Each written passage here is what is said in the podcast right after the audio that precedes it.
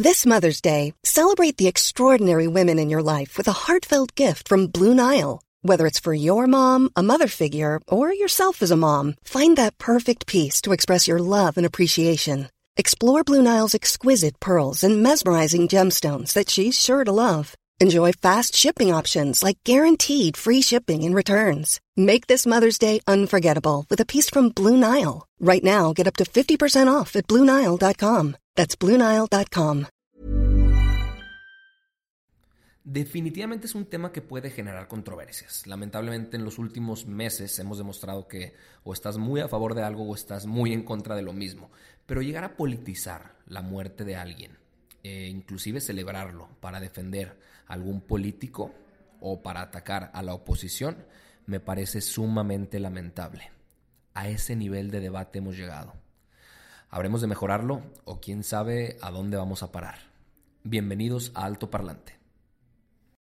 Alto Parlante es un podcast creado con la idea de que juntos somos capaces de hacer un México mejor. Pero para eso tenemos que entender qué está pasando, porque la información es poder, pero la información, si la entendemos, nos lleva al siguiente nivel. Así que espero que lo disfrutes, pero sobre todo que te sirva para darte cuenta del verdadero poder que tienes en las manos.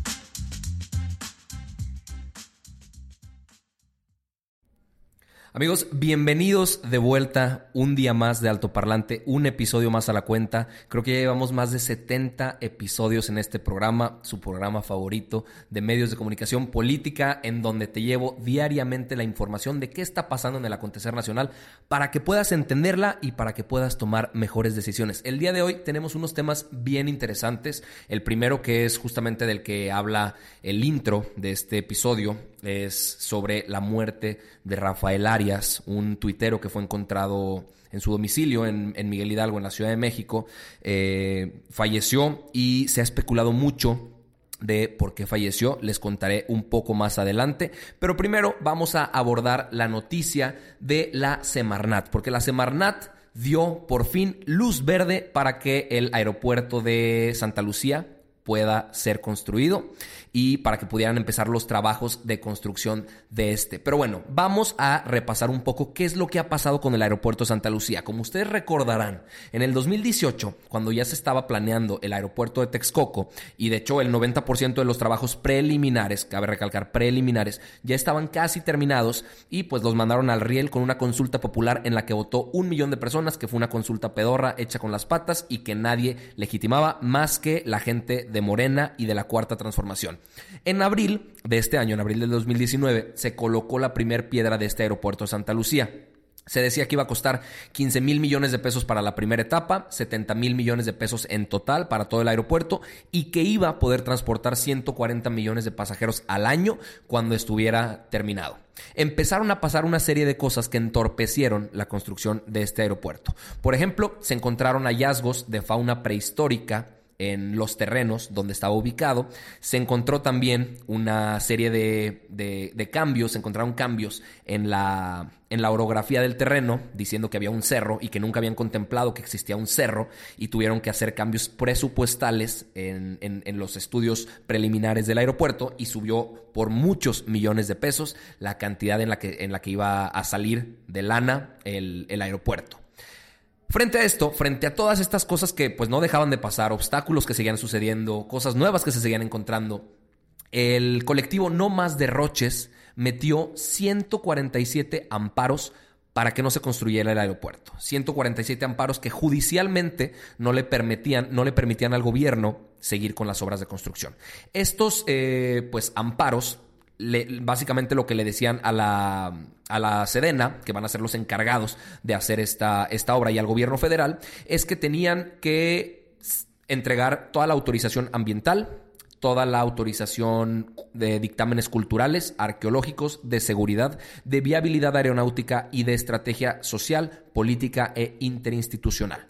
Pues la Semarnat ya entregó la primera, entregó una aprobación que de hecho va en contra de todo lo que decía la Academia Mexicana de Impacto Ambiental, la AMIA. Señalaron que había un chorro de deficiencias en el diseño del impacto ecológico del proyecto y aún así la Semarnat entregó, cosa que fue sumamente criticada porque pues es básicamente que le están dando una, una buena eh, relamida al gobierno federal y pues no nos sorprende porque de hecho el titular de la Semarnat en su momento dijo que la grandeza de Andrés Manuel es una luz que ilumina el firmamento tras la larga noche neoliberal. Eso tuiteó Víctor Toledo, titular de la Semarnat, y pues bueno, él, él, es el que está tomando ahí las decisiones de esa Secretaría de Medio Ambiente. Eh, el hecho de que hayan dado luz verde no significa que no va a afectar en nada al medio ambiente de la zona. De hecho, se dice que eh, pues van a haber faltas de fallas en el, en el sistema acuífero de la zona, que va a haber disminución en la disponibilidad del agua,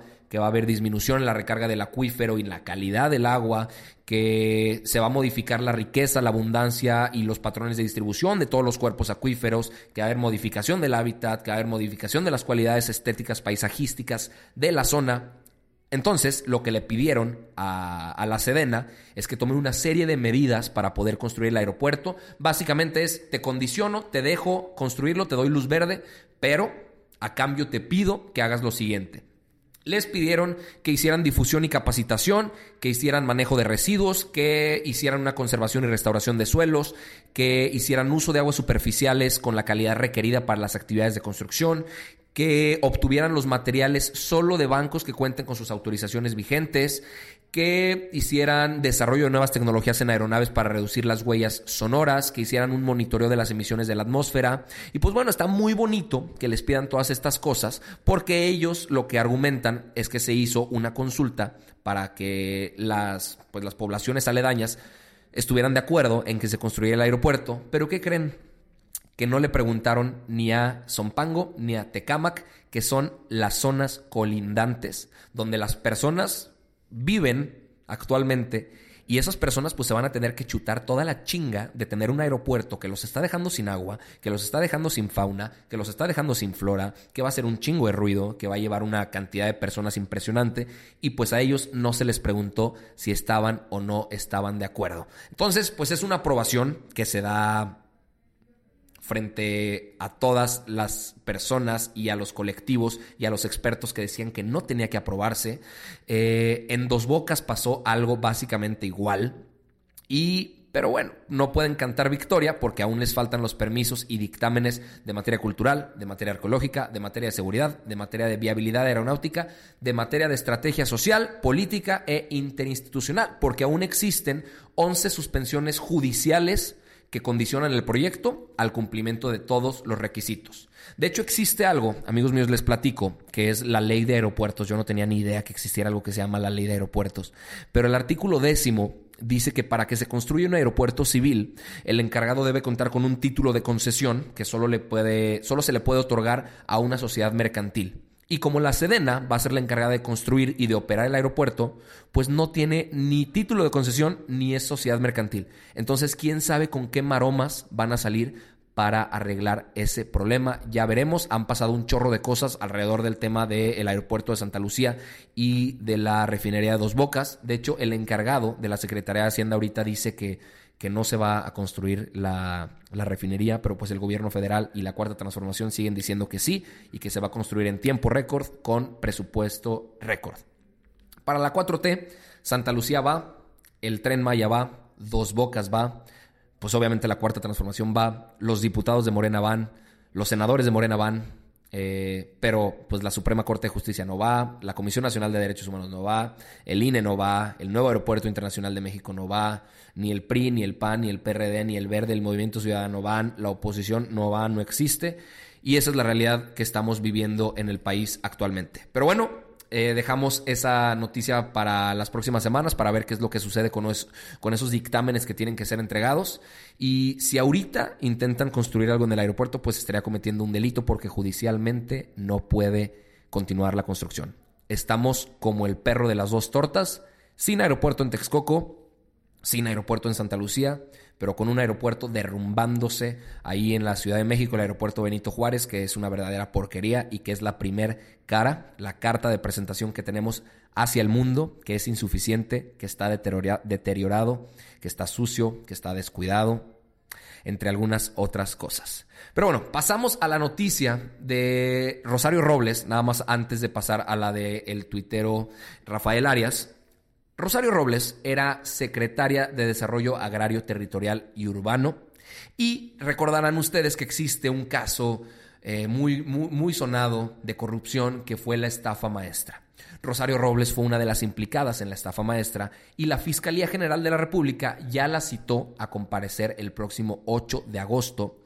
Y lo sorprendente es que es la primera secretaria de Estado que es llamada a comparecer. Es decir, ningún funcionario de esa cabida, de esa altura, había sido citado a comparecer. Eh, tanto Rosario Robles como Alfredo del Mazo y Emilio Lozoya fueron los que estuvieron ahí metidos en la estafa maestra. Les explico muy muy rápido cómo funcionó todo su sistema de corrupción. A través de 11 dependencias se contrató a 8 universidades públicas para realizar servicios, eh, servicios variados, pero estas subcontrataron a empresas fantasma. 186 empresas, de las cuales 128 no tenían personalidad jurídica para hacer lo que se les había contratado o no existían. Y a estas empresas se les, se les otorgaron contratos ilegales por la cantidad estúpidamente alta de 7.670 millones de pesos de los cuales solo se pudieron rastrear algunos miles de millones, porque 3 mil millones de pesos están completamente desaparecidos. Entonces vamos a ver qué pasa con Rosario Robles. Ella ya aceptó que va a ir a comparecer, eh, pero dice que va a ir a comparecer a pesar de que nunca se le notificó por qué tendría que estar compareciendo, que ella se enteró por la tele del delito por el cual se le estaba se le estaba inculpando, pero vamos a ver qué pasa en esa comparecencia el próximo 8 de agosto. Seguramente yo les voy a tener toda la información de primera mano para que lo escuchen por aquí, por alto parlante. Y ahora sí, para cerrar el día, para cerrar el episodio de hoy, que eh, creo que es un episodio corto hasta este momento.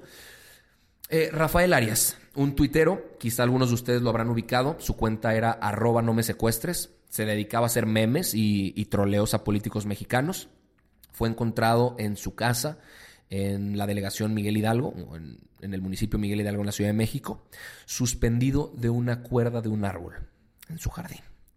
La Procuraduría de la Ciudad de México informó que los estudios periciales pues dicen que se trató de algún tipo de suicidio. Eh, ya se hizo una, una carpeta de investigación junto con el Ministerio Público de la Coordinación Territorial, Miguel Hidalgo 4, y la Procuraduría General de Justicia de la Ciudad de México.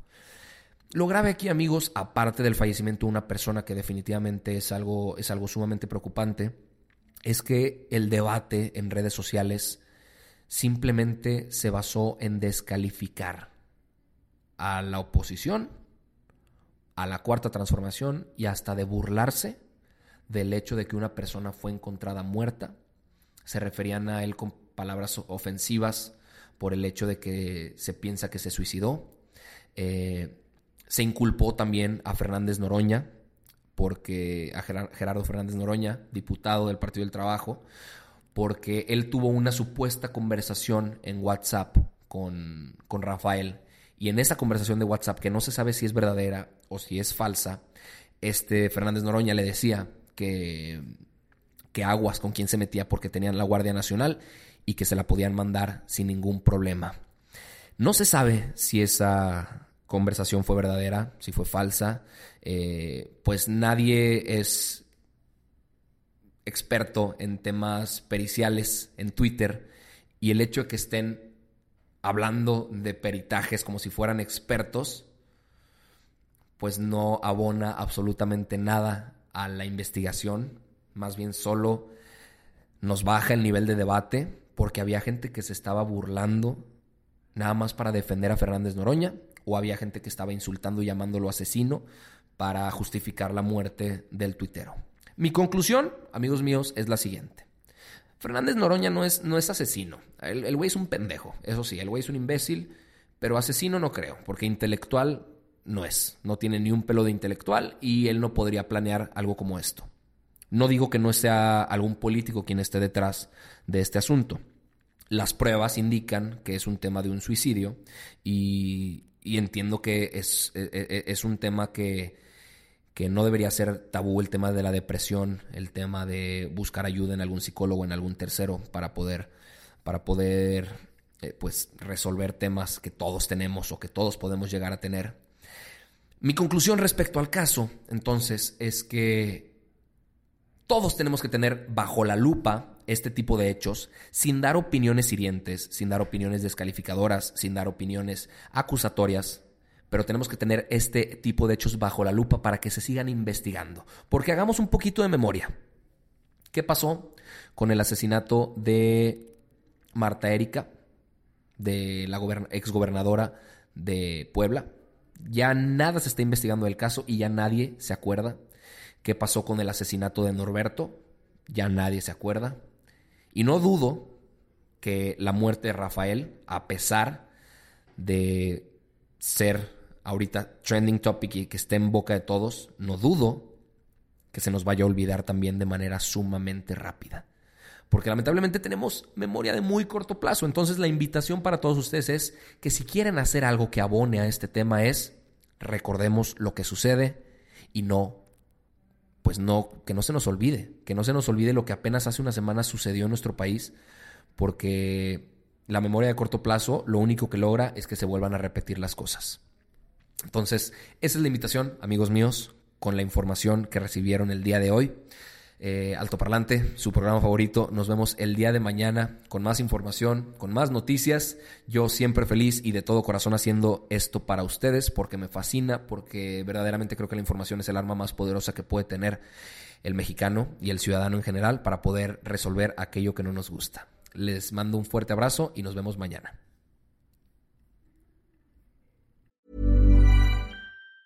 Normally being a little extra can be a bit much. But when it comes to healthcare, it pays to be extra. And United Healthcare makes it easy with Health Protector Guard fixed indemnity insurance plans. Underwritten by Golden Rule Insurance Company, they supplement your primary plan, helping you manage out of pocket costs without the usual requirements and restrictions like deductibles and enrollment periods. So when it comes to covering your medical bills, you can feel good about being a little extra. Visit uh1.com to find the Health Protector Guard plan for you.